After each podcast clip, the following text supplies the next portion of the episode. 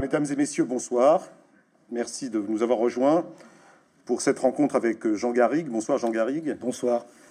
Nous sommes euh, ensemble pour, pour, euh, donc une petite heure pour parler de votre dernier livre, La tentation du sauveur, histoire d'une passion française.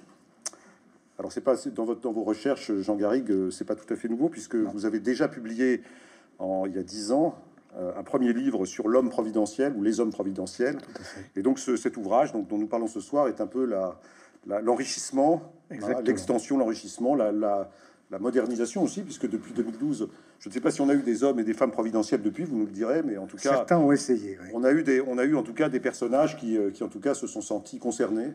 Euh, par, euh, par ce profil que vous allez nous aider à décrypter. Donc, Jean Garrigue, vous êtes, vous êtes donc vous êtes historien de la politique.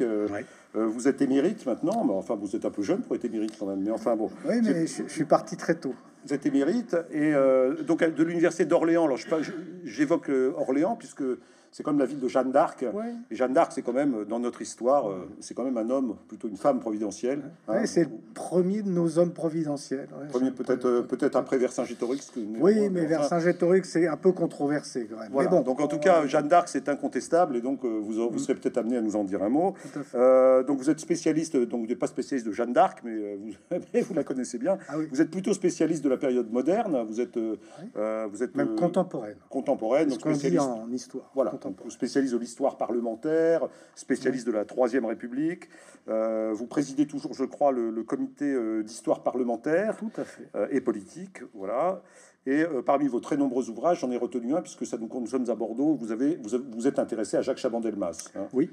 Alors voilà, je ne sais pas d'ailleurs de, quand date l'ouvrage dont je parle. Oh, c'est un ouvrage. C'était de son, est-ce que c'était de son vivant, je crois. Hein ah, je ne sais même plus si c'est. Je crois pas que c'était de son vivant. C'était après. et c'est un ouvrage qui est paru dans une collection, hélas disparue aujourd'hui, qui est une collection qui s'appelle Tribun, euh, qui était coédité par l'Assemblée nationale et qui met, essaie de mettre en valeur les grands euh, hommes de notre vie euh, parlementaire. Il y avait eu Jaurès, il y avait eu Clémenceau, etc. Et ça m'avait beaucoup intéressé de parler de, de Chaban-Delmas dans son rôle de, de, parlementaire et de président de l'Assemblée nationale, parce que ça a été le plus grand et le plus long président de, l'Assemblée nationale. Il a beaucoup, euh, il a beaucoup œuvré pour, ça, et je pense qu'il a un peu, en quelque sorte, inventé la fonction. Alors, il y avait eu Édouard Herriot avant lui, euh, sous la troisième, la quatrième, et, oui, la quatrième, mais euh, Chaban a joué un, un, très grand rôle dans, pour, voilà, pour pour expérimenter et acclimater ce que devait être un, président de l'Assemblée nationale. Du temps où l'Assemblée nationale avait, avait un, une véritable importance qui est aujourd'hui moins le cas. Moins le cas. Alors, je, au, risque de décevoir les Bordelais qui sont ici, euh, Jacques Chabandelmas, ne figure pas dans, la, dans la, la grande famille des hommes providentiels. Peut-être est-ce un oubli de votre part. Euh, ou est-ce qu'il ne, ne, cochait pas toutes les cases, comme on dit aujourd'hui? Non, il cochait pas toutes les cases, même si c'est un homme politique qui a compté, qui était un novateur, un, pionnier par certains égards, un premier ministre euh, qui a beaucoup souffert euh, sous la férule du président Georges Pompidou. Mais Jacques Chaban-Delmas n'a jamais fait figure de, de ce rassembleur presque incontestable qui, qui est, qui est, qui est l'archétype de, de l'homme providentiel. Alors donc, euh, en tout cas, il y a, en tout cas, il y a du beau linge, hein, comme on dit dans ce, livre. Hein. donc, euh, on part. Euh, alors, on, a parlé de Jeanne d'Arc, mais bon, vous êtes plutôt, vous avez plutôt fixé le point de départ à, à, Napoléon, enfin à Bonaparte plutôt, Bonaparte, puisque donc l'accession de Bonaparte euh, au pouvoir, c'est vraiment l'irruption dans notre vie euh, politique d'un homme providentiel. Vous allez nous expliquer pourquoi. Et puis on va de, on va de Bonaparte jusqu'à Macron, hein, jusqu'à Emmanuel Macron. Alors bon, évidemment dans un style tout à fait différent. Ah oui. Euh, que, que, vous avez vous cité, vous lui consacrez quand même quelques pages. Et puis alors on passe évidemment par toute une, par toute, toute une, toute une famille qui comprend alors des hommes de droite et des hommes de gauche, des, des, des politiques et des généraux. Alors bien sûr le général de Gaulle, bien sûr, mais, également le maréchal Pétain, qui est, qui est, aussi euh, qui, qui, a été, qui a été véritablement pour 40 euh, millions de Français un, sauveur au moment, ah, où, il accède au pouvoir. Elle était 40, même s'il est par ailleurs le fossoyeur de la République, mais bon. Tout à fait. Euh, nous avons évidemment d'autres figures comme Clémenceau, le père La Victoire, donc euh, vainqueur de la guerre de, de 14-18. Euh, nous avons aussi Gambetta, hein, qui, est, qui, qui lors d'une carrière assez courte mais très très mémorable, incarne à lui tout seul la, la, la, démocratie. Donc c'est mon préféré. C'est peut-être votre préféré. Alors vous allez nous en parler. Et puis alors il y a Napoléon III, il y a il y a Pierre Mendès, il y a Pierre Mendès France, voilà. Donc tout un tas de tout un tas de gens très différents. Alors euh, ma première question, Jean Garrigue, euh, avec, avec tout ça, est-ce qu'il y a, est-ce qu'il y a un archétype, euh, un archétype de sauveur, et en tout cas, quels sont, les, quels sont vraiment les points essentiels pour reconnaître un homme ou une femme providentielle, surtout des hommes d'ailleurs.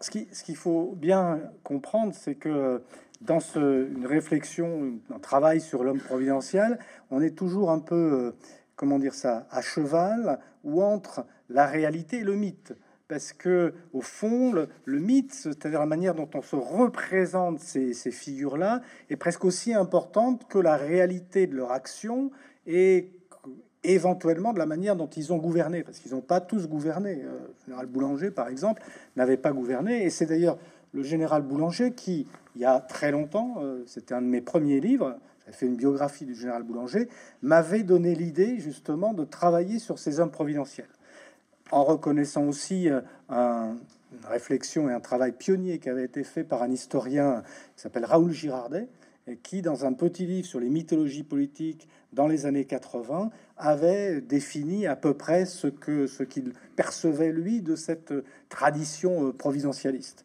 Donc pour, euh, pour, la, pour, pour, la définir, ceux que je fais entrer dans ce, dans ce cadre sont des hommes qui, à un moment de crise, de difficultés de, la société française, très souvent en période de guerre, mais pas simplement, euh, dans, des périodes difficiles, apparaissent comme ça euh, et sont capables, euh, pour des tas de raisons, quelquefois qui tiennent à leur charisme, quelquefois qui tiennent simplement au fait qu'ils sont là au bon moment, sont capables de, de générer derrière eux des, une sorte de courant euh, presque irrésistible, en tout cas pour quelques mois, pour quelques années, un courant presque irrésistible qui fait que, aux yeux d'une majorité de Français, de droite et de gauche, comme dit l'autre, et de droite et de gauche, mais pas toujours, euh, aux yeux d'une majorité de Français, ils, incarnent une solution aux problèmes qui se posent euh, à, à, la société française, et ils l'incarnent en général parce qu'ils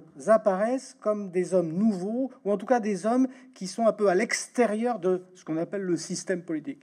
Donc il y a cette conjonction entre une, circonstance difficile, euh, une incapacité de la société française à résoudre collectivement les problèmes qui se, qui se posent, et puis l'émergence de ces, de ces personnages plus ou moins intégrés d'ailleurs déjà à ce système, mais dont le discours consiste à dire qu'ils sont hors de ce système et qu'ils portent par euh, cet élan qu'ils génèrent des solutions. Et de ce fait, ils vont faire euh, rejouer quelque chose de très irrationnel, d'émotionnel, euh, qui remonte à l'ancien régime d'ailleurs, parce que c'est une forme de nostalgie de, du monarque d'ancien régime, quelque chose d'irrationnel, une sorte de religiosité euh, politique qui fait qu'on parle justement d'hommes providentiels. Ils sont des envoyés de la providence. C'est ainsi qu'ils apparaissent.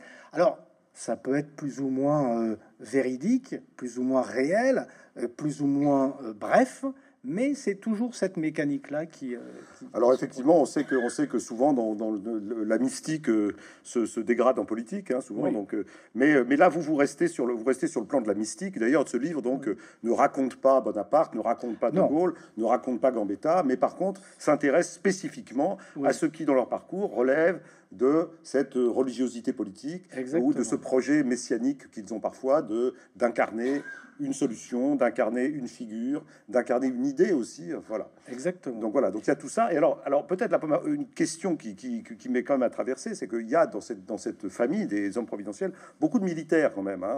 Euh, bon, Bonaparte est un militaire, Maréchal Pétain est un militaire, le général de Gaulle est un militaire, il y a le général Boulanger.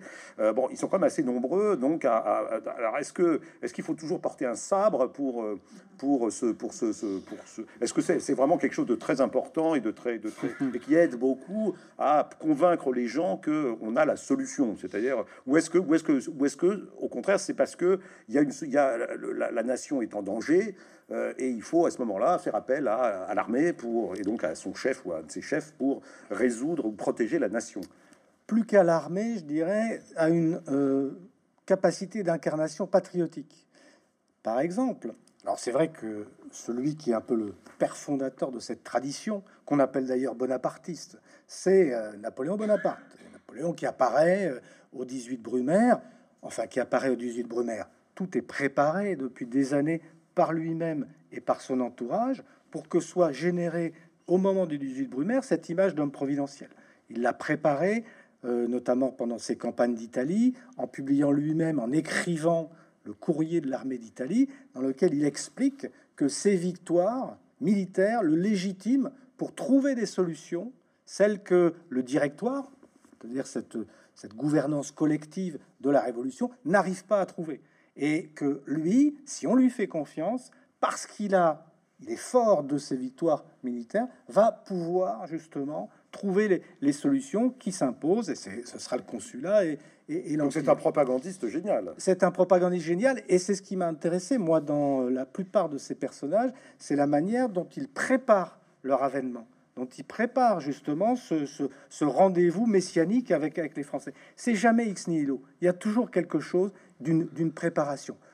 On pourrait dire que pour le, pour le général de Gaulle, euh, il apparaît le 18 juin 40 pas grand monde le, connaît, l'opinion publique ne le connaît pas, et d'ailleurs ne le connaîtra pas véritablement avant 1944, euh, que, certains auront entendu savoir, on aura surtout vu euh, des tracts de, de messages, mais euh, le général de Gaulle, c'est quand même quelqu'un qui, depuis le début des années 30 et même depuis les années 20, publie des ouvrages dans lesquels il explique ce que devrait être la stratégie française en cas de guerre, ce que devrait être le commandement. Euh, et cette idée du commandement, il l'applique non seulement à la chose militaire, mais à la chose politique. Et puis c'est quelqu'un qui est très euh, immergé déjà dans le, dans le monde politique, mais à la marge de ce monde et avec euh, des, mêlées qu'on connaît avec le maréchal Pétain, dont il a été au, débat, au départ le collaborateur, et puis dont il s'est, distancié, heureusement. Donc, euh, si vous voulez, il y a euh, une préparation chez la plupart de, ces hommes. Mais pour revenir à votre question, est-ce que je m'en suis un peu détourné? C'est, plus l'incarnation patriotique que le militaire en soi.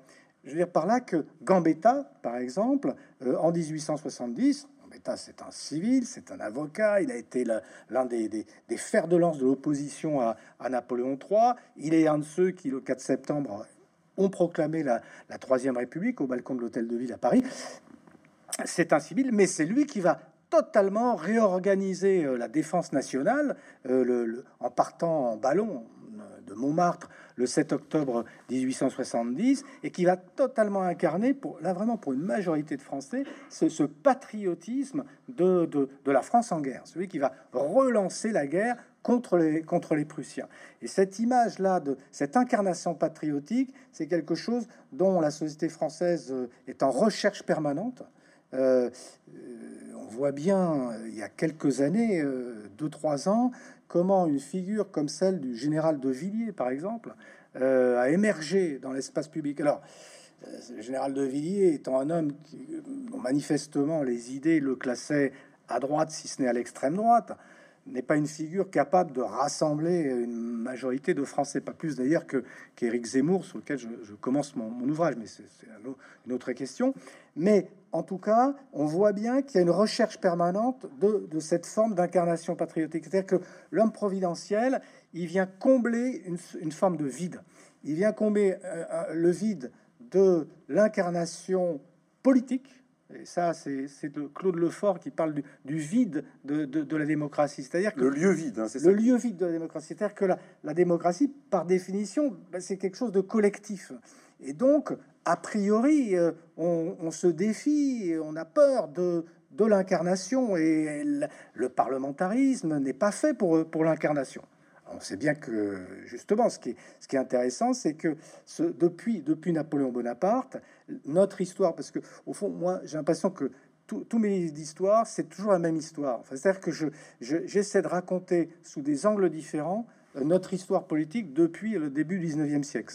Et je, me rends compte qu'à chaque fois, c'est même rengaine, c'est je raconte la même histoire, mais sous des prismes différents. Et là, en fait, ce qui se passe, c'est que depuis la Révolution française, vous avez eu le rejet de la figure d'incarnation monarchique, c'est-à-dire du pouvoir personnel, la figure d'autorité, et l'exaltation à travers le, la représentation parlementaire du collectif, du contre-pouvoir des mandants de la nation, des représentants de la nation. Mais en même temps, dès que cette euh, révolution arrive un peu à bout de souffle au moment du directoire, il y a la tentation de revenir à cette figure d'autorité. Et ça, c'est une schizophrénie française qui fait qu'il y a toujours eu besoin, à tout moment, et on en est encore là, en fait, en réalité, c'est ça qui est assez, troublant, euh, il y a toujours eu besoin de cette, dualité, si vous voulez, entre, d'un côté, l'aspiration à la démocratie euh, représentative, participative, directe même, et puis de l'autre côté, une figure d'autorité, une figure de commandement qui apparaît comme en, mesure de résoudre ce que la démocratie euh, n'a pas pu combler. Alors, vous parlez d'un lieu, du lieu vide de la démocratie. Donc en France, évidemment, il est, il est j'ai envie de dire, il est d'autant plus vide que euh, le roi n'a pas été seulement euh, écarté, il a été, il a été, il a été raccourci. Hein. donc, donc le fait de, le fait d'avoir raccourci le roi, enfin sur le plan symbolique, c'est quand même très fort. C'est-à-dire que, c'est-à-dire que véritablement, il y a, il y a, il y a un vide, un vide, de, donc 1500 années de, de, monarchie qui tout à coup sont, sont, sont évidemment, euh, enfin brutalement euh, rejetés. Euh, on, imagine assez bien que la Révolution, qui crée elle-même une nouvelle mythologie, qui, qui, écarte d'ailleurs les, les, qui écarte d'ailleurs les, les, hommes providentiels, sauf que puisque dès que Robespierre commence à émerger, on lui coupe la tête et et on a plutôt la culture des grands hommes des Lumières, avec Voltaire, avec Rousseau, avec Diderot. Mais, mais la Révolution... Mais, euh, la Révolution a plutôt tendance à se méfier de ces, hommes providentiels. S'en méfie tout en, les, tout en les mettant au pinacle, parce que à partir de Mirabeau, euh, pour lequel il y a un engouement, une panthéonisation, et ensuite un retrait, euh, Robespierre, enfin on voit bien que et entre Danton et d'autres, on, voit bien que cette tendance à euh, voilà idolâtrer, elle, reste très présente. Et ça, c'est une réminiscence de l'ancien régime où il n'y avait pas de pouvoir sans vénération, sans religiosité, sans idolâtrie. Mais alors, vous parlez de Bonaparte, donc euh, qui émerge donc à la fin du directoire, qui se, qui se présente comme un homme providentiel et qui sait le faire savoir, parce que lui, il écrit des courriers, il, il envoie des dépêches, il, il, crée des journaux, il arrête, il, sait parfaitement parler de lui. Sauf, mais euh, comment dirais-je, au moment où il, émerge, il y a beaucoup de généraux euh, qui, sont, qui sont des généraux prometteurs. Augereau, euh, il y, en a, il y en a Moreau, Joubert, Hoche, il y en a plein. Et, donc l'abbé Sieyès, qui, qui est un peu le, qui est un peu le Pygmalion de l'époque de, Bonaparte, lui est à recherche d'un sabre. Il recherche un type, Et, ça aurait pu être, c'était, ce fut Bonaparte, mais ça aurait pu être quelqu'un d'autre. Oui, donc, euh, donc quand même, donc l'émergence de l'homme providentiel euh, se fait de, manière un petit peu, un petit peu hasardeuse. Ah oui, c'est, on peut dire que en l'occurrence, oui, oui, Sieyès a testé, j'allais dire, sondé d'autres généraux avant notamment Hoche, mais Hoche a été tué, Pichegru, euh, Joubert, etc. D'autres qui, soit qui ont refusé. les jeunes généraux à Paris, il y en a partout. Ah ben, je, là, il y a eu vraiment, euh, j'allais dire, Sieyès a fait son marché. il a trouvé celui quand même qui, euh, qui s'est imposé de, lui-même. J'en parlais tout à l'heure avec les, les campagnes d'Italie et avec sa personnalité, parce qu'il y a aussi cette capacité exceptionnelle chez certains d'entre eux pas, chez tous, ceux qui justement vont, vont arriver à, générer cette, mythologie-là euh, autour d'eux, c'est aussi que ce sont des personnages quand même d'envergure, des personnages exceptionnels, euh, que ce soit Napoléon, Gambetta, Clémenceau, le général de Gaulle, Mendès France à sa manière, bien, euh, on y reviendra peut-être parce que Mendès France, c'est l'archétype de l'homme providentiel malgré lui, mais ce sont des, des personnalités quand même d'exception. Hein. Et je pense qu'il faut accepter aussi, dans, euh, je dirais, euh, l'analyse politique et dans le, la réflexion qui est, la mienne. Moi, je travaille aussi sur les, les, courants, les partis politiques, les sensibilités, mais il faut accepter aussi que parfois, bon, il y a des comme ça, des, des figures d'exception qui se, qui se détachent. Alors, je voudrais quand même qu'on reste un tout petit peu sur Napoléon, parce que quand même, c'est l'archétype, c'est le, c'est quelque, c'est énorme. Napoléon, c'est énorme. Pourquoi? Parce qu'il y, a Bonaparte, donc le général, qui, qui donc, qui donc clôt la Révolution, euh, qui, qui, maintient les acquis de la Révolution, mais qui, qui, qui ramène l'ordre, finalement, et, une sorte de, de pouvoir personnel. Ensuite, alors ensuite, il est un peu moins populaire lorsqu'il se couronne lui-même, c'est-à-dire lorsqu'il lorsqu'il devient empereur et qu'en plus il veut restaurer une dynastie parce que euh, son objectif oui, est quand même un objectif dynastique. Et puis à la troisième étape, alors qui est qui est qui est après sa mort, ah. ou, après après un très très court purgatoire, euh, il devient une sorte de, de figure de, de figure euh, tutélaire, de, de, tout le 19e siècle. D'ailleurs, toute la littérature du 19e siècle ne, pense qu'à lui. Balzac, Stendhal, tous, Dumas, tous ne pensent qu'à lui. Balzac a son, son buste dans, son bureau et il dit ce, ce qu'il a conquis par les armes ou par l'épée, je le conquérais par le livre, hein, par l'écriture. Donc euh, Balzac veut être un, Napoléon de, Napoléon des lettres. Un Napoléon des lettres. Et je parle pas de Stendhal qui était en admiration devant. Qui était le, Rouge et le Noir, la Chartreuse de Parme, ce sont des romans euh, presque bonapartistes. Presque bonapartistes, hein oui, oui. Donc en fait, Bonaparte, Bonaparte et Napoléon, c'est un, c'est un, c'est un, c'est plus qu'un archétype, c'est un, c'est c'est une ombre écrasante. C'est une ombre. C'est un providentialisme à, lui tout seul, non? Exactement. C'est ce que j'essaie de décrire, oui, dans la, la première partie du livre. Ce qui explique ensuite la manière dont son neveu, Louis-Napoléon Bonaparte, qui a priori n'a pas du tout euh, les la, même envergure. la même envergure, le charisme, va s'imposer comme ça, mais en, quelques mois, puisque Louis-Napoléon Bonaparte revient en France au début de l'année 1848. Euh, Il va euh, se présenter dans quelques élections en s'appuyant totalement sur l'image de son, de, son oncle, même ses affiches le montrent. Il y a quelques affiches, on voit Napoléon III, et puis derrière l'ombre de, de l'empereur, il se présente au nom de, de Napoléon Ier gagne des élections partielles euh, au mois de juin, au mois de septembre, se présente à l'élection présidentielle. Il est, il est quand même, euh, euh, on est en, sous la Seconde République. Il a face à lui les, les grandes figures de la Seconde République. La Martine, le Dru Martine, le Dru Rollin, Cavaignac, surtout. Et, eh ben, et, et, remporte l'élection, mais alors avec une facilité déconcertante. les campagnes d'ailleurs qui votent pour lui. Hein les, et les villes, et les villes. C'est ça qui est très, intéressant, et ça c'est caractéristique de, certains hommes providentiels, cette capacité à faire de comme ça, à rassembler des électorats très différents, parce que les campagnes votent pour lui parce qu'elles ont la nostalgie de, de Napoléon Ier, parce qu'il incarne l'ordre. 1848 hein, est une période socialement extrêmement troublée, mais les villes, une grande partie des villes votent aussi pour lui parce qu'à leurs yeux, c'est un réformateur, c'est un réformateur social comme d'ailleurs avait voulu le, paraître Napoléon Ier dans son mémorial de Sainte-Hélène. Mais bon, on va pas euh, revenir à, Napoléon Ier. Mais donc, lui, euh, il, a, est capable comme ça, à partir de la gloire de, Napoléon Ier, qu'il s'est, qui s'est au fond euh, attribué, qu'il a, inséré à sa propre légende, eh bien, il apparaît comme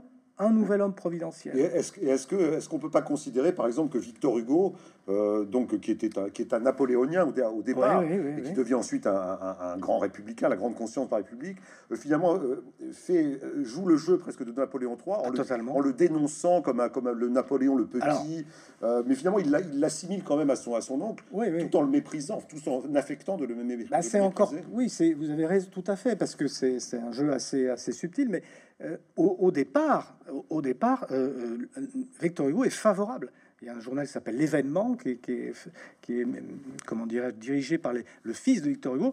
Et dans ce journal, Victor Hugo est favorable à Louis-Napoléon Bonaparte, avant que Louis-Napoléon Bonaparte ne devienne président de la République et que d'une certaine manière il trahisse le serment, d'ailleurs, parce qu'il avait prêté serment à la République, qui fasse son coup d'État du 2 décembre 1851, et là il devient effectivement Napoléon le, Petit, devient un dictateur, mais en même temps... Badinguet. Badinguet, alors Badinguet du nom du, euh, du maçon qui était venu au fort de Ham et dont euh, Louis-Napoléon, qui était emprisonné après avoir fait une tentative malheureuse de coup d'État à Boulogne-sur-Mer, s'était fait emprisonner. Et euh, Napoléon, Louis-Napoléon Bonaparte a pris les habits du maçon Badinguet pour, euh, pour s'exfiltrer de, du fort de Ham, en étant 1840. et, après, l'opposition républicaine l'a toujours appelé Badinguet en, forme de, dérision. Mais n'empêche que c'est vrai qu'en le, en le, le en, comment dire, en mettant en miroir de, Napoléon Ier d'une certaine manière. Victor Hugo l'élève au rang de, d'homme providentiel.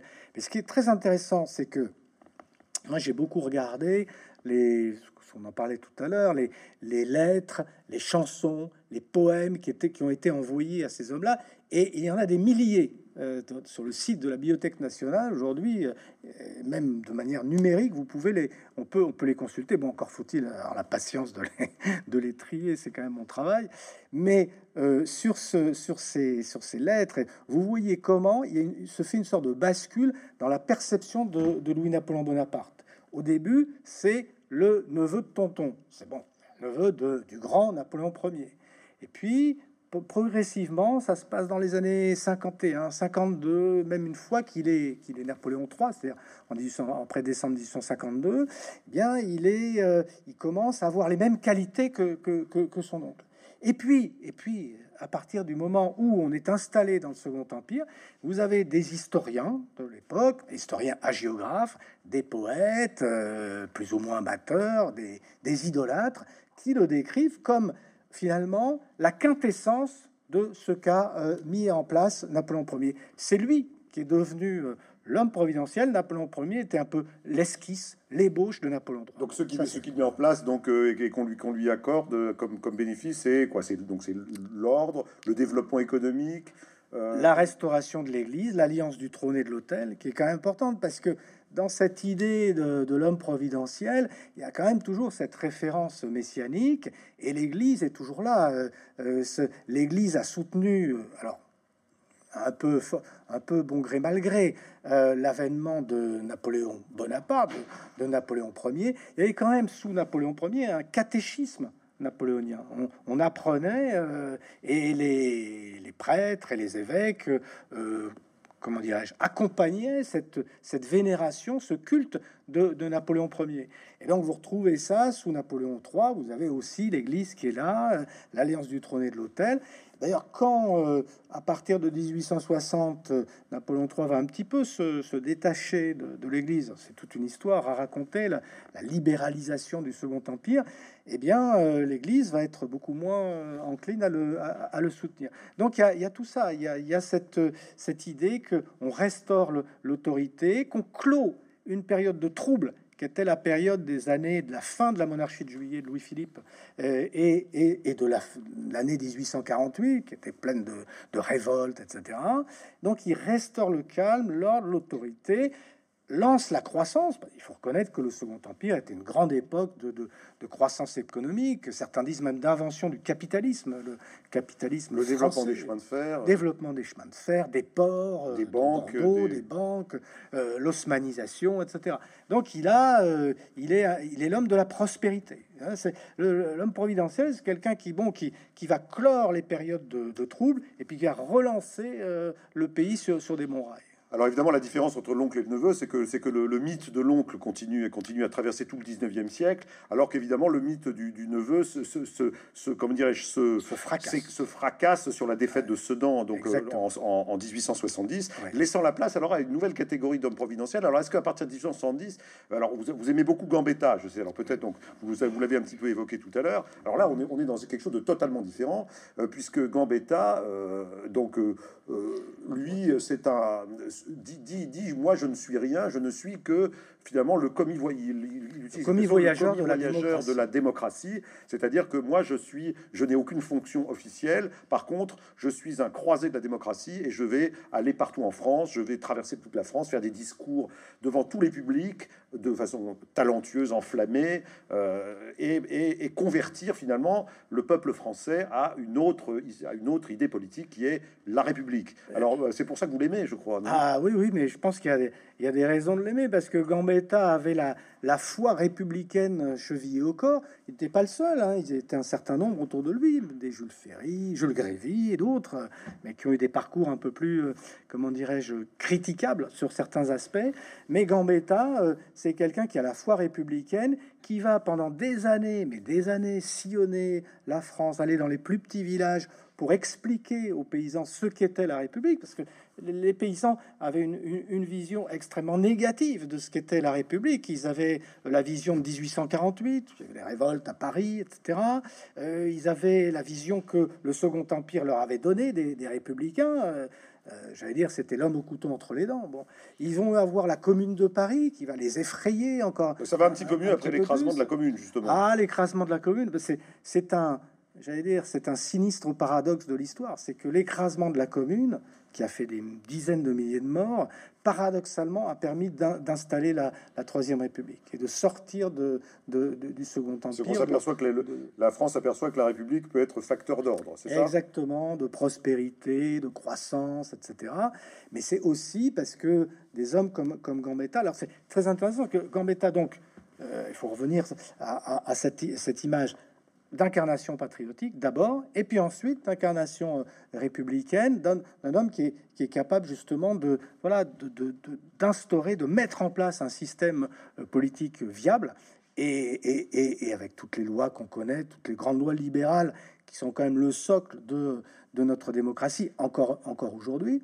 Et, euh, et Gambetta, à chaque fois qu'on l'idolâtre, dit mais non, c'est moi, moi je ne suis rien, c'est la République qui est tout. C'est pas moi qu'il faut qu'il faut encenser. Et d'ailleurs, et d'ailleurs, on le prend pas en défaut de, de, volonté de pouvoir personnel, même si même si ses adversaires euh, l'accusent de vouloir être un dictateur. Parce que évidemment, ça c'est le jeu. Hein, tout le monde. Euh, c'est le jeu. C'est le jeu. Met à l'extrême gauche, à l'extrême droite. Exactement. Euh. Que ça soit les monarchistes ou le ou l'extrême gauche, Clémenceau, même Clément, même Clémenceau. Qui va, être, beaucoup plus autoritaire que, que Gambetta, mais tout le monde l'accuse d'aspirer à la dictature, et jamais il n'a été dictateur. Euh, le, j'allais dire, le pauvre n'a gouverné que quelques, quelques mois ah oui, c'est très peu, très, très, très peu de temps, il a été président du Conseil de novembre 1881 à janvier 1882, ce qu'on avait appelé le grand ministère. Il avait l'ambition de faire un ministère qui rassemblerait toutes les sensibilités. C'était un petit peu. C'est un peu ce qui se passe avec Madès France d'ailleurs, non euh, Ce, ce, ah très court ministère, euh, oui, très oui, éclatant mais très très court. Alors vous avez raison parce qu'il y, y, a quand même une, une, filiation très claire qui est cette, cette sorte d'intégrité euh, républicaine y compris dans la fidélité à une république parlementaire, puisque Mendès France, c'est ce que certains vont beaucoup lui reprocher, mais rester toujours fidèle à son idée d'une république parlementaire, qui est quand même le système qui fonctionne dans la plupart des pays européens, soit dit entre nous. Bref, donc ce, ce, ce, Sauf que quand on fait ça, on se fait renverser très vite. Hein. Ah ben voilà, ça c'était le problème sous la quatrième République, c'est que ça a été le problème de Gambetta en 1882, coalition des adversaires et euh, Gambetta a, dû, a dit adieu au pouvoir. Et ça a été le problème de Mendès France, qui n'est resté que de juin 1954 jusqu'à février 1955, quelques, quelques mois. Mais alors, le point commun étant que, alors c'est ça qui est intéressant, c'est que euh, au fond, Gambetta doit le, début de sa notoriété à son rôle pendant la guerre de 1870, la manière dont il a incarné la défense patriotique, tandis que Mendès France, lui, doit sa notoriété, entre autres parce qu'il y avait d'autres facteurs, mais il la doit au fait qu'il a mis fin à une guerre, qui est, la guerre d'Indochine. Mais c'est si on regarde ce, qui est dit sur, sur Mendès France à l'époque, sauf à l'extrême droite, chez les poujadistes, etc., il n'est pas du tout pris en défaut de patriotisme. C'est même un acte patriotique aux yeux de ceux qui le soutiennent que d'avoir permis justement la fin de cette sale guerre d'Indochine. D'ailleurs, il France aurait pu d'autant plus être critiqué que, que étant, étant d'origine juive, euh, il aurait pu être accusé, évidemment, par une certaine fraction de l'opinion de, vouloir couler la France au lieu de la, au lieu de la sauver. ça n'a jamais été le cas. Ça n'a jamais été le cas. jamais été le cas. Donc ça, c'est euh, parce que les, remarquable. Les gens se souvenaient quand même que pendant la, guerre, il s'était engagé dans les forces françaises voilà, libres. engagé dans les forces françaises libres. Et puis, donc, euh, évidemment, il avait été ministre du général de Gaulle à la Libération que c'était un grand résistant. Donc c'était quand même difficile de, de, l'associer à, à ah, ah, l'antipatriotisme. Euh, juste un mot sur... On, on finit sur Gambetta. Alors évidemment, Gambetta, lui, Gambetta, il, sa, carrière s'achève assez vite. Euh, il, est, il est, donc il meurt, il meurt assez jeune, euh, oui. de façon assez dramatique. Donc, donc voilà, donc, donc son... son tout, et, est-ce qu'il a une postérité de Gambetta? Oui. Et si oui, laquelle? Parce que... Bah, je dirais que finalement, il a un peu la postérité sous la Troisième République qu'avait eu Napoléon Ier sous, euh, dans, le premier 19e siècle. Alors, c'est difficile de faire des, comparaisons, mais l'image de Gambetta, au moins jusqu'à la Première Guerre mondiale, la référence à Gambetta, l'idolâtrie des républicains, y compris dans des, des manuels d'histoire, la manière dont on parle de Gambetta, on en parle vraiment comme le père fondateur, comme le, oui, l'idole de, de, la République. C'est très troublant. Il y a des pèlerinages qui se font euh, à, au Jardy, là où, là où il avait sa, maison près de, près de Paris. Il y a des, des, cérémonies commémoratives en veux-tu, en voilà. une manière de parler de, Gambetta qui, qui fait de lui véritablement le, le père fondateur, finalement, d'un système politique, d'une époque. On sait, nous, sommes, nous sommes ici à deux pas de la place Gambetta, hein, qui, a succédé à la place, à la place royale. Hein. Alors évidemment, je ne sais pas si c'est bon ou mauvais signe. Il y a un immeuble en péril sur la place Gambetta. donc, donc j'espère bah. que j'espère que c'est pas, j'espère que c'est pas une, encoche dans la, dans la, dans la, dans la mémoire de ce, de ce grand homme. Le problème, c'est que plus grand monde aujourd'hui qui connaît Gambetta, comme la plupart d'ailleurs des, des figures de la Troisième République, mais paradoxalement, euh, quelqu'un comme Jules Ferry le a, a beaucoup plus survécu dans, dans, dans, la mémoire. À cause des lois scolaires, sans doute. À cause des lois scolaires, exactement.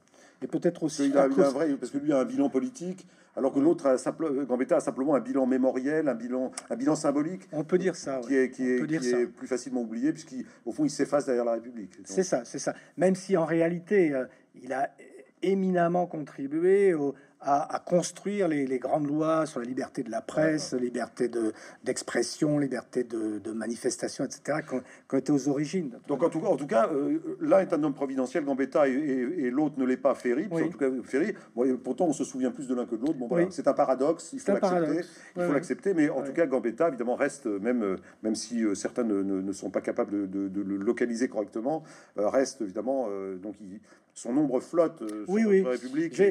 Dans un autre livre que, que j'ai publié il y a maintenant 3-4 ans, qui s'appelait La République incarnée, j'ai essayé d'expliquer justement pourquoi il y avait ce, paradoxe, ce qui, ce qui, différenciait Jules Ferry de, Gambetta. Jules Ferry, euh, à son époque, est pour, des, pour deux raisons majeures, extrêmement controversé et, et n'arrive pas du tout à, à, réaliser ce que Gambetta incarne euh, à l'époque il, y a, trois raisons. Une question de charisme euh, personnel. Il n'y a pas du tout le, charisme de Gambetta. C'est pas du tout un, commis voyageur de la démocratie comme a pu l'être Gambetta. Bien que ça soit pas un mauvais orateur, euh, loin de là. Mais deuxième chose, c'est qu'il a été maire de Paris euh, au moment du siège et que les Parisiens n'ont jamais pardonné considérant qu'il était le responsable de la famine et du siège, quoi, du siège et du siège, mais enfin surtout de la, famine. On l'appelait Ferry, on l'avait surnommé Ferry famine, bon, ce qui était très injuste par rapport au rôle qu'il avait joué. Et troisième, troisième, deuxième surnom, Ferry Tonquin, parce que en 1885, c'est le créateur de l'empire colonial. Hein. Alors, en réalité, non, parce que parce que Gambetta, euh, d'abord, euh, en 1881, envoie les troupes en Tunisie. Et donc euh, Gambetta, il est tout aussi euh, colonialiste que, que Jules Ferry, comme tous les hommes de cette époque qui imaginaient, il faut se mettre dans, la, dans leur tête pour, pour, pour le comprendre, qui imaginaient que les colonies, c'était le prolongement de la grande nation française, il faut, de la grande révolution. les lumières au monde entier. Exactement. en fait, pour les hommes de la Troisième République, le colonialisme, c'est l'équivalent des guerres euh, révolutionnaire de, de, qui est de 1793 à, à 1799. C'est-à-dire que, au fond, pour eux, les colonies, c'est comme les républiques sœurs que les, les révolutionnaires de, de 93 avaient créé un peu partout en Europe. Je crois que c'est c'est à peu si on regarde un peu le messianisme français c'est le messianisme français c'est l'idée que il y a une, une, grande civilisation une grande nation qui est au cœur de, de du, du, monde démocratique hein, et que il faut il faut la porter et alors justement d'ailleurs puisque vous parlez de ces grands hommes de la troisième qui étaient, qui étaient donc pour cette extension de, du messianisme français, Clémenceau, il n'est pas comme ça, parce que lui, Clémenceau est très, très anticolonialiste au contraire. Exactement. C'est et, hein, d'ailleurs, il s'oppose à Jules Ferry, euh, bah, Jules Ferry sur ce thème. Hein, c'est lui qui fait tomber Jules Ferry. Il fait tomber Jules Ferry sur la question du Tonkin. Hein. Exactement. alors Clémenceau, alors parlez-nous de Clémenceau, parce que là aussi, c'est une quelle, figure, quoi. Ah, quelle figure. Alors lui, c'est il arrive au pouvoir très vieux. il a une vie absolument extraordinaire, mais bon, il arrive, il est, il est, il est d'ailleurs, il passe passe par des, moments compliqués. Hein. Panama, il est quand même considéré comme un corrompu. ce qui n'était pas d'ailleurs. Et puis ensuite, il, il, passe aussi pour un, pour un, pour un casseur d'ouvriers, puisqu'il est ministre de l'Intérieur. briseur de Au moment des grandes, des grandes manifestations de, mineurs. Donc, ce qu'il a été. Ou de viticulteurs et qui va réprimer. Mais ensuite, évidemment, il y a 1917. D'ailleurs, il partage avec, avec le maréchal Pétain donc la, la, gloire, la gloire militaire ou civile euh, de la victoire de 14-18. Avec Pétain, mais surtout avec le maréchal Foch, parce que à la fin de la guerre, euh, ils sont admis l'un et l'autre, Clémenceau et Foch, sont admis euh, selon une procédure tout à fait exceptionnelle à l'Académie française. Et c'est là que Clémenceau, et c'est pour ça que je l'aime, dit Donnez-moi 40 trous du cul et je ferai une académie. C'est-à-dire que pour lui, ça n'a absolument aucune valeur. Et quand, au, lendemain de la guerre, il est idolâtré au lendemain de la, de la, Première Guerre mondiale, c'est lui qui a annoncé l'armistice, etc. D'ailleurs, qui a annoncé l'armistice, je dirais, euh, à rebours de ce qu'aurait souhaité le président de la République, Raymond Poincaré, qui voulait aller jusqu'à Berlin. Mais Clémenceau a dit, pas une goutte de sang supplémentaire, à partir du moment où j'ai la possibilité. On a libéré le territoire national. On a libéré le territoire. Où la, ramené l'Alsace et la Lorraine. Où les opérations militaires sont terminées. Pas une goutte de sang supplémentaire. Et quand on le l'exalte, l'idolâtre, le 14 juillet 1919, notamment, grand défilé, il en est la, vedette, on va dire. Euh, et, il dit toujours, non, c'est pas moi qu'il faut euh, exalter, c'est lui, le poilu, celui qui était dans les tranchées. Et quand il était, quand il a été président du Conseil, donc à partir du 16 novembre 1917 de mémoire, euh, il a passé la moitié de son temps dans les tranchées. Et c'était pas du, uniquement de la com. Euh, parce que il Même si on a retenu le, la gabardine, le petit le, galurin, euh, les bottes dans la dans la boue des, tranchées, donc allant au contact du poilu. Son entourage ne s'est pas gêné de faire savoir, et les, journaux illustrés de l'époque, l'illustration notamment, l'a montré abondamment dans les tranchées. Mais il y a quelquefois risqué sa vie. C'est-à-dire que comme il était, c'était une sorte de tête brûlée, Clémenceau, depuis toujours, eh bien, il se levait dans les tranchées en disant ben, Tiens-moi dessus si vous l'osez. Et quelquefois, c'est, c'est pas passé très très loin.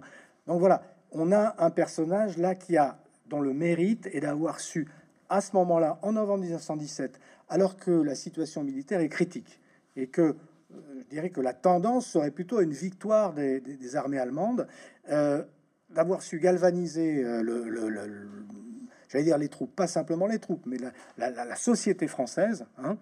Alors, avec beaucoup de, comment dirais-je, au prix de beaucoup d'injustices euh, contre notamment ceux qu'il appelait les, traîtres ou les, euh, les oui, les, pacifistes. Enfin, il les appelait pas les pacifistes, ils appelaient les traîtres, y compris gens comme Caillot, etc. Tous ceux qui voulaient faire avoir une, solution diplomatique, une solution négociée de la guerre, il les rejette, il les flétrit, il les accuse, il les fait accuser et même, et même condamner. Mais il faut lui reconnaître d'avoir eu cette grandeur-là, de, de, souder euh, une population, de lui redonner une énergie au moment où elle, où elle était en souffrance. Et c'est ce moment où, en plus, où la, où la, troupe commençait à renacler. Hein, bah, l'année 1917 est une année très difficile. Des mutineries. Hein. Mutineries, guerre, etc. Alors on a le, le donc il faut quand même qu'on passe, qu'on passe un petit peu. Donc euh, on a on n'a pas encore parlé de De Gaulle, mais avant de parler de De Gaulle, il faut, il faut quand même s'arrêter sur le maréchal Pétain. D'ailleurs on a on a eu une rencontre il y a pas très longtemps donc avec Philippe Collin qui a repris qui a repris en détail dans le fantôme du maréchal Pétain donc toute l'histoire de Philippe Pétain de façon assez distanciée d'ailleurs intéressante. Euh, il faut s'arrêter quand même sur la figure du sauveur là.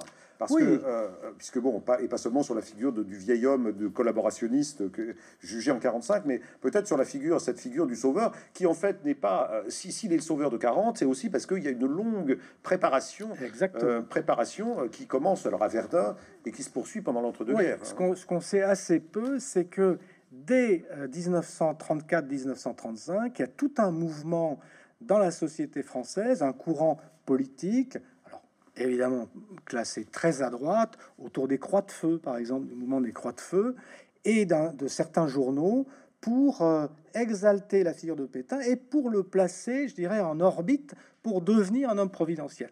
Il y a un ouvrage célèbre hein, qui est publié en 1935 par Gustave Hervé.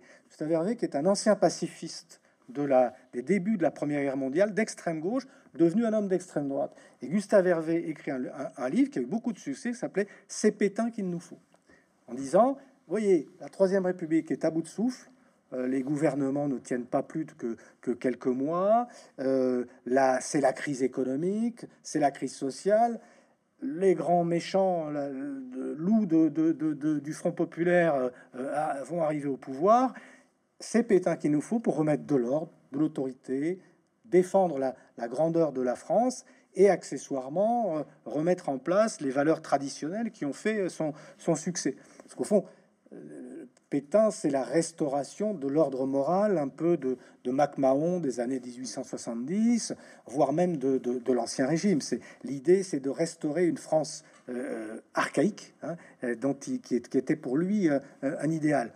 Pétain n'était pas un grand théoricien, en même temps, n'était pas un grand idéologue, mais il a, il a ces idées-là. Et donc, depuis 1935, beaucoup de gens préparent l'avènement de Pétain. Il a quand même été choisi par Gaston Doumergue, ça, faudrait tout raconter aussi, parce que Gaston Doumergue, personnage qui pas du tout le charisme d'un homme providentiel, est apparu euh, au lendemain de la fameuse émeute du 6 février 1934, où l'extrême droite, les ligues d'extrême droite et les associations d'anciens combattants ont failli euh, prendre le Palais Bourbon. Prendre le Palais Bourbon. La, Chambre des députés s'appelait comme ça à l'époque. Euh, il y a, euh, on appelle au pouvoir quelqu'un qui était à la retraite, qui avait été président de la République, très populaire, Gaston Doumergue. Gastounet, on l'appelait. Gastounet, très, un bon, bon méridional, comme, on l'aimait à l'époque.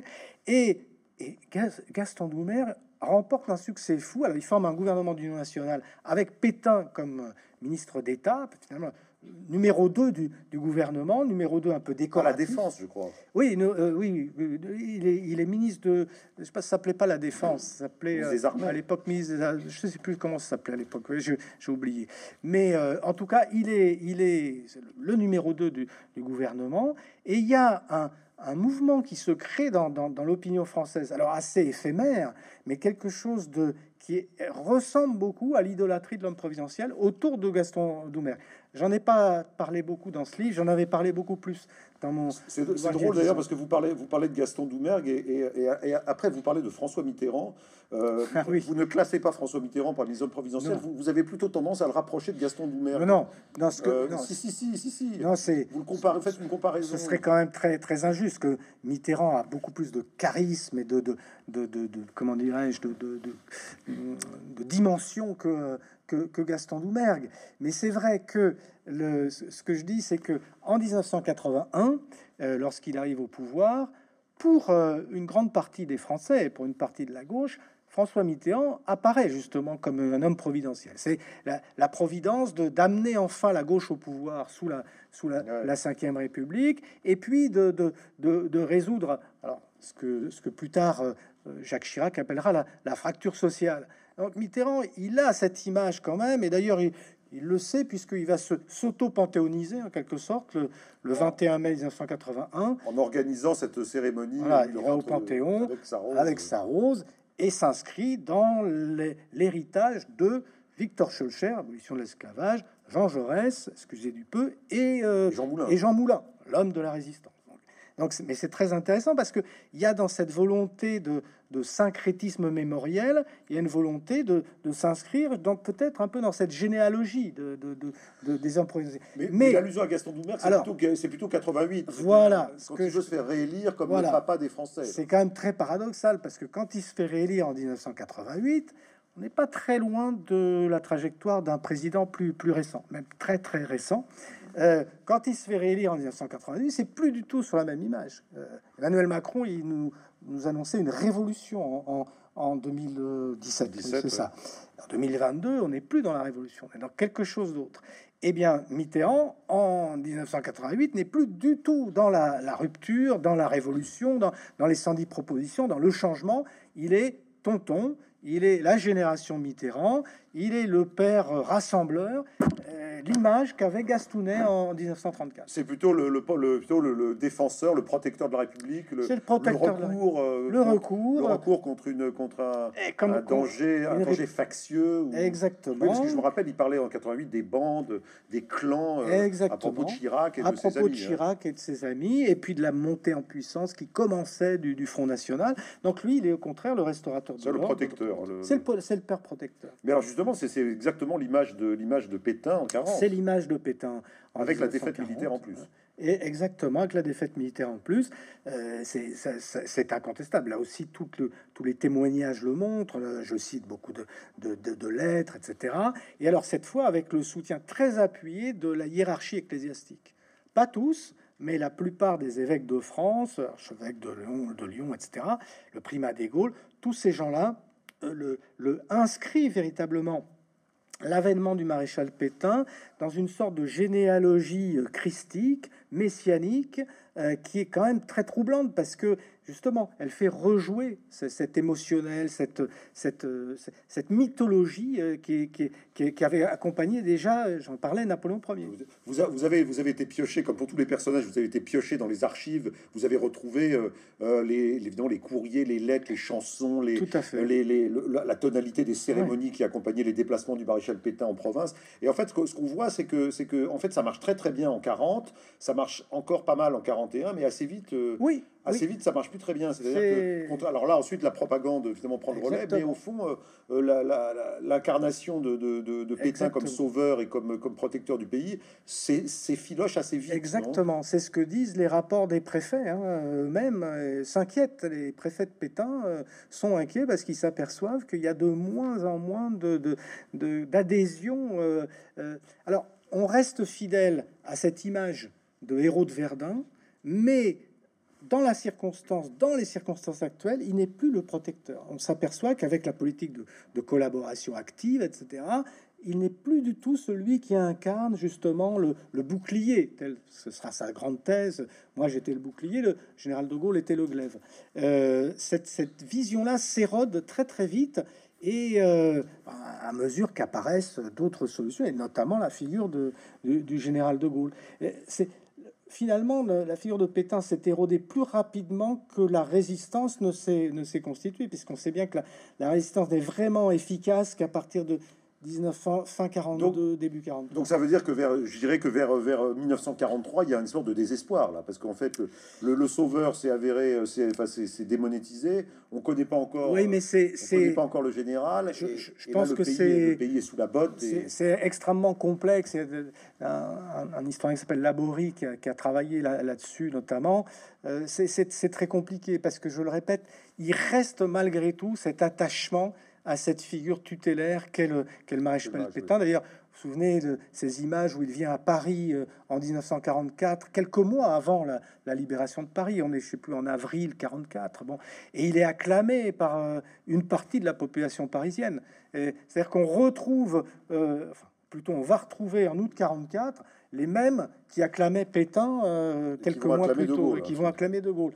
Donc c'est compliqué, mais vous avez raison, il y, a quelque chose qui se désagrège finalement assez rapidement dans cette euh, euh, mystique pétainiste. Alors il faut, il faut, il faut quand même qu'on parle du général de Gaulle, hein, c'est ben obligatoire. Euh, voilà, donc puisque fond c'est le plus récent de nos hommes providentiels, même si par la suite, après lui, on peut considérer qu'il y a eu quelques... Oui, mais c'est ce que j'appelle les poussières du mythe. C'est les poussières du mythe, mais les poussières du mythe, bon, c'est pas, pas seulement parce que ce sont des personnages médiocres, hein, mais aussi parce que, le, parce que la politique a changé, le monde a changé, parce que peut-être aussi que la démocratie fonctionne mieux. Hein, oui, et que, que, ça peut être ça. Mais alors pour en revenir à De Gaulle, alors De Gaulle, euh, entre le De Gaulle de 44 et le De Gaulle, le chêne qu'on le chêne qu'on abat en, en 60, dans 69, 70, euh, bon, c'est une figure très complexe, un peu écrasante aussi. Euh, est-ce que, est-ce que, est-ce que De Gaulle a, participé à fond à la création de son propre mythe? Est-ce qu'il y a cru toujours? Et est-ce qu'au fond, il était, est-ce qu'au fond, il a, il a quand même réussi à ne pas être un général factieux et, à, accaparer le pouvoir euh, personnel de façon trop, trop, trop écrasante euh, pour laisser vivre une, république dont il a toujours dit qu'il l'avait rétablie hein? Oui, oui, euh, c'est, ce qui est intéressant avec, avec De Gaulle. D'abord, il y a toujours cru. alors, c'est, les, ses, sœurs racontent que, étant tout petit, il s'imaginait déjà comme le connétable de France, celui qui allait remporter les, guerres à la tête de, ses armées. après, euh, faut pas aller trop loin dans la psychologie euh, des, des, grands de ce monde, mais euh, qu'il y ait cru, c'est évident en, juin 1940. Mais il faut bien voir que bon, son appel du 18 juin, qui est, typiquement un appel d'homme providentiel, parce que c'est quelqu'un qui, qui, qui, est très peu connu, qui est à l'extérieur du système politique, même s'il vient d'être nommé quelques semaines plus tôt euh, sous-secrétaire d'État dans le gouvernement de Paul Reynaud. Il n'est pas connu par le, par, le grand public. Et puis, la caractéristique d'homme providentiel, c'est d'apporter une solution au moment où tout, où tout s'écroule. Alors, Pétain, il a amené comme solution l'armistice, je vous protège. De Gaulle, sa conviction, c'est qu'on peut continuer le combat. Mais ce qui est intéressant dans l'appel du 18 juin, c'est que euh, ça n'est pas euh, précisément un appel à, comment dire ça, de, nature messianique ou de nature euh, mythologique ou irrationnelle. Il, s'appuie sur des faits en disant, ben, les, à la mobilisation. Hein. Les anglo-saxons, l'empire colonial, il y a encore des réserves. Il y a de quoi, il y a de quoi espérer. Et ça, c'est intéressant. Il n'empêche que ça, à ce moment-là, se crée une mythologie euh, autour de lui et que euh, il va tout faire pour l'entretenir cette, cette mythologie. Euh, alors évidemment, il apporte évidemment une solution puisque puisque puisque la, France va quand même être dans le camp des vainqueurs. Complètement. c'est quand même en grande partie grâce à lui. Oui, et puis il a de haute lutte parce que parce qu'il a fallu lutter contre Roosevelt qui n'en voulait pas, contre le général Giraud, qui était la créature de Roosevelt au, fameux comité français de libération nationale d'Alger. Il s'est imposé à, euh, au, général Giraud. Et puis il s'impose, il impose sa mythologie euh, au moment de la libération de Paris en, août 1944, parce que là, avec cette descente des Champs-Élysées, seul, un petit peu en avant de tout, de tout le reste, sa stature, euh, au moment où ils arrivent à, à Notre-Dame, il y a encore des tirs encore des, Allemands qui, résistent, et il est le seul à ne pas se baisser comme euh, une volée de moineaux, comme ceux qui étaient autour de lui. Et puis un pas vide toujours, hein, un pas vide. Et puis le, les, les, phrases historiques, Paris outragé, etc. Tout le monde connaît ça. Les, les, alors l'idolâtrie dont il est le justement, c'est ça qui m'intéressait, c'est que on voit des les, écrivains, les, dramaturges autour de, de Mauriac et d'autres, euh, de Paul, Claudel, qui vont organiser une soirée en l'honneur du général de Gaulle, réciter des poèmes euh, en, son honneur. On voit euh, les le, grand dessinateur qui était communiste d'ailleurs, Eiffel, qui le qui, qui, le dessine justement face à la Tour Eiffel moi, c'est une, image qui est, caractéristique de l'homme providentiel. C'est-à-dire que c'est, vous avez la Tour Eiffel, on est en août 44, la Tour Eiffel, Paris euh, tout en bas, à leurs pieds, la Tour Eiffel avec le bonnet phrygien de la République et le drapeau tricolore, et qui tend ses bras au général de Gaulle, qui est le seul à sa hauteur, et qui lui dit mon grand. Et ça, c'est, vous voyez, on est dans ce, ce mariage, cette rencontre entre euh, un pays euh, et, et, précisément une figure d'homme providentiel. Avec toutes les, comment dirais-je, toutes les, toute la mythologie qui l'environne, toutes les outrances, toutes les caricatures, toutes les, tous les excès, parce que c'est évident que le général de Gaulle n'est pas le seul euh, qui ait animé la résistance, que la résistance intérieure a un rôle majeur et qu'on a eu tendance évidemment à tout cristalliser sur lui. Mais ce, qui, ce qui peut être intéressant chez lui, c'est qu'à la fois il est, il est, euh, il est, euh, il est imprégné de ce messianisme. D'ailleurs, dans ses mémoires, euh, il parle toujours de la France comme une princesse de légende. Bon, voilà. Donc il a, il a cette, il a, il a presque une, il a presque une pensée magique, mais, mais, également en fait, mais en même temps, il réalise euh, des choses. Hein. Il, contribue à la libération du pays. Euh, et, puis, et puis alors, quand il revient au pouvoir en 58, c'est quand même, on le rappelle, ah. pour, pour résoudre un problème euh, qui est un problème majeur, majeur majuscule, obsédant, qui est l'Algérie. Donc ah, ça, c'est unique parce qu'en en fait, il est deux fois un homme providentiel. Je dirais presque même peut-être trois fois parce que pour moi, il y a le 18 juin 40, il y a août 44 où il se fait connaître des, des Français où il, commence à entretenir sa, légende. Et puis, il y a ce retour euh, du, 13 mai, enfin de la crise du 13 mai 1958, euh, préparé là aussi. Préparé, comme Napoléon a préparé le, coup d'État du 18 Brumaire. les réseaux gaullistes sont à l'œuvre. Mais la préparation, elle est bien antérieure à ça. Ce qu'on appelle la traversée du désert de Général de Gaulle, c'est pas tout à fait une traversée du désert. Il continue à euh, entretenir ses réseaux.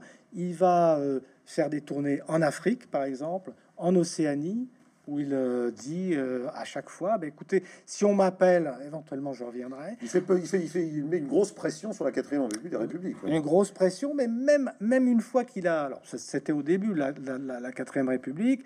À partir de 1951, son parti, le, le RPF, se, se, s'étiole, ne, ne, fonctionne plus, il se met en retrait. Mais même pendant cette période-là. Et qu'est-ce qu'il fait en 1954 Il publie le premier tome de ses mémoires de guerre. C'est un best-seller. Best-seller. Et, dans, ce, dans, les mémoires de guerre, très explicitement, il dit bah, Moi, je, me suis toujours fait une certaine idée de la France. Si on m'appelle, je reviendrai. Et euh, euh, il y a un reportage, moi, ça m'a ça m'a vraiment euh, beaucoup, beaucoup comment dire, non pas surpris, mais, mais ça confirmait euh, cette idée d'une fabrication. Un reportage qui est fait par le magazine Paris Match à l'époque, qui a vraiment une très très forte audience, qui vont, où les, gens vont à la boisserie, le photographier sous toutes les coutures, et dans lequel euh, très explicitement, euh, on voit bien que bah, c'est l'équivalent de, de Pétain euh, c'est Pétain qu'il nous faut. Au fond, ce, cet, cet, article, enfin, ce, oui, ce, panégyrique du, général de Gaulle en 1954, c'est le général de Gaulle qu'il nous faut. Et alors, eh, puisque nous, sommes, nous arrivons à la fin de cet entretien, euh, euh, peut-être De Gaulle, il me semble, a dit quelque part, après moi, oui. Euh, je, je, il a dit quelque chose comme je suis le dernier, le dernier grand homme, le dernier grand homme de ce pays. Enfin bon, ça, ça, manquait pas de, ça, ça, manquait peut-être un peu de, un, peu de modestie, humilité proverbiale. C'était peut-être après moi. Je sais que Mitterrand ensuite a dit je serai, moi je serai le dernier grand président. Exactement. Euh, mais bon, De Gaulle, De Gaulle lui c'est pas, je suis le dernier grand président, c'est je suis le dernier grand, héros peut-être, euh, le dernier héros légendaire de ce pays. Après moi, après moi, le, la France ne sera plus qu'une nation de boutiquiers peut-être. Je sais pas ce qu'il pensait. Quelle est la phrase exacte? Ah, je, c'est à peu près ça. Euh, après moi, le, soleil se couchera. Enfin, je ne sais plus très bien ce qu'il ce dit. Et puis Malraux rajoute, lui. Alors, André Malraux en rajoute. Il a, son. J'ai lu d'ailleurs il n'y a pas très longtemps cette petite, ce petit texte qu'il a écrit après cette entrevue avec le général à l'hiver, euh, l'hiver 69 quand il a quitté le pouvoir et ça s'appelle les chaînes. Les chaînes qu'on abat. Les chaînes qu'on abat. C'est un, c'est un livre qui alors on ne sait pas d'ailleurs si, si c'est véritablement la conversation avec De Gaulle ou si Malraux euh, en a inventé la moitié parce que c'est c'est exactement le, le symétrique hein. du mémorial de Sainte-Hélène de, de, de Lascaz, euh, qui a été le dernier dialogue de Napoléon avec le comte de Lascaz, et dont on ne sait pas si euh, des passages ont été aussi travaillés par, euh, par le mémorialiste. Bah, c'est pareil pour, euh, André Malraux, qui sculpte véritablement la, statue dans l'histoire de, du général de Gaulle, plus cette grande croix de Lorraine qui s'élève euh, au-dessus de, de, de Cette croix de Lorraine, d'ailleurs, en granit, qui, est donc au-dessus des, au-dessus des forêts là, de, la, de la Haute-Marne, et dont, le général de Gaulle disait il n'y a personne autour, mais ça incitera les lapins à faire de la résistance. Exactement. C'est ça. Ah, c'est très intéressant parce que c'est, c'est alors à la manière d'un Clémenceau, une manière de, comment dire ça, de, de, de, se, de se mettre un petit peu au-dessus même de la postérité, finalement, ou à l'écart de, la postérité, parce qu'au fond, la, la postérité, c'est une forme de médiocrité. Elle vous ramène à la médiocrité, tandis que, tandis que lui, il est à hauteur de l'histoire. Ça, la différence. Voilà, donc après, la, donc après le général de Gaulle, évidemment, euh, l'époque change. Là, euh, et, donc peut-être que c'est vrai que le dernier chapitre de votre livre sur les poussières du mythe, euh, c'est un peu la queue de la comète. Mais c'est la manière. Mais, mais, mais vous n'excluez pas qu'il puisse y avoir d'autres hommes providentiels et peut-être, et, alors, mais peut-être pas des femmes providentielles parce qu'on l'a dit hein, après Jeanne d'Arc, il n'y a pas de femmes mais c'est pour de très bonnes raisons. Hein. Je crois que c'est de très bonnes raisons. C'est parce que les femmes sont beaucoup plus euh, modestes et réalistes. Ça, c'est clair. Elles se prennent pas pour qui elles ne sont pas. Mais il y en a une qui avait quand même essayé de faire rejouer le, la mythologie en, 2006-2007. C'était quand même Ségolène Royal. Ségolène Royal. Je, raconte un peu cette élection. La Madone du Poitou. Vous avez la Madone du Poitou, qui est une forme de nouvelle Jeanne d'Arc et qui joue beaucoup sur ces codes de la d'un renouveau joannique et face à elle le, nouveau euh, Napoléon. D'ailleurs Sarcoléon Sarcoléon c'est comme ça qu'on l'appelait. Enfin Villepin l'appelait Napoléon c'était encore plus sympathique. Mais euh, euh, il y, a, y, a, contestablement il y a un jeu là il y a une tentation de leur part de faire rejouer un peu cette mythologie. Ça a été la même chose pour Macron en, en 2017 et pour Zemmour euh, en 2022 avec le succès que donc, donc, ça veut dire ça veut dire que vraiment la, la volonté quand même d'apparaître comme un sauveur et de cultiver cette, cette fibre là n'est pas morte. Hein. Elle n'est pas morte, la mythologie n'est pas morte. En revanche, la capacité à incarner cette mythologie, à mon avis, euh, elle a beaucoup de plomb dans l'aile, notamment parce que je parle même pas de, ce, fossé qui s'est creusé entre les, euh, hommes politiques, les citoyens, etc. Cette crise de la démocratie qu'on connaît tous, mais aussi parce que la, période d'aujourd'hui, avec cette sorte de proximité, euh, presque cette immédiate euh, que donnent les réseaux sociaux, les, smartphones, etc., avec les, acteurs politiques, font qu'il n'y a plus du tout cette capacité de, surplomb, cet éloignement voire ce mystère que cultivait par exemple le général de Gaulle, considéré qu'il, et que, Mitterrand cultivait aussi, et que Mitterrand avait cultivé. Et cette, qu'on le veuille ou non, ce rapprochement, cette proximité notamment que, Sarkozy avait beaucoup euh, favorisé. Cette proximité avec l'homme public fait que ça devient très difficile de, de de créer une mythologie autour de lui parce que précisément il est il est comme nous il est il est entré dans notre dans notre quotidien donc il n'est plus dans cette dans, ce monde un peu euh, irrationnel émotionnel religieux que qu'on connaissait euh, à cette époque. Donc moi ça me semble très difficile aujourd'hui de, de revenir au niveau de, de l'incarnation. En revanche regardez ce qui se passe euh, en Ukraine dans des circonstances justement qui sont dramatiques, des circonstances historiques, si vous avez un personnage comme Zelensky qui arrive à se mettre à hauteur de l'histoire, alors là, c'est ça devient ah bah, il est l'homme providentiel de l'Ukraine. Exactement. Clairement. Et, et, suscite une image. D'ailleurs, on voit beaucoup plus de nombreux livres qui sont déjà consacrés, voilà. qui marquent, qui montrent la, métamorphose de ce. Et, je suis sûr que si on dépouillait, on commençait à dépouiller les, les lettres, les poèmes, les chansons qu'il lui sont envoyées, on retrouverait les mêmes accents que ceux qu'on trouvait pour Gambetta, pour Clémenceau, pour De Gaulle. Eh bien, Jean Garrigue, je vous remercie. Avant de passer à quelques questions, je voudrais qu'on vous applaudisse, euh, qu'on vous remercie.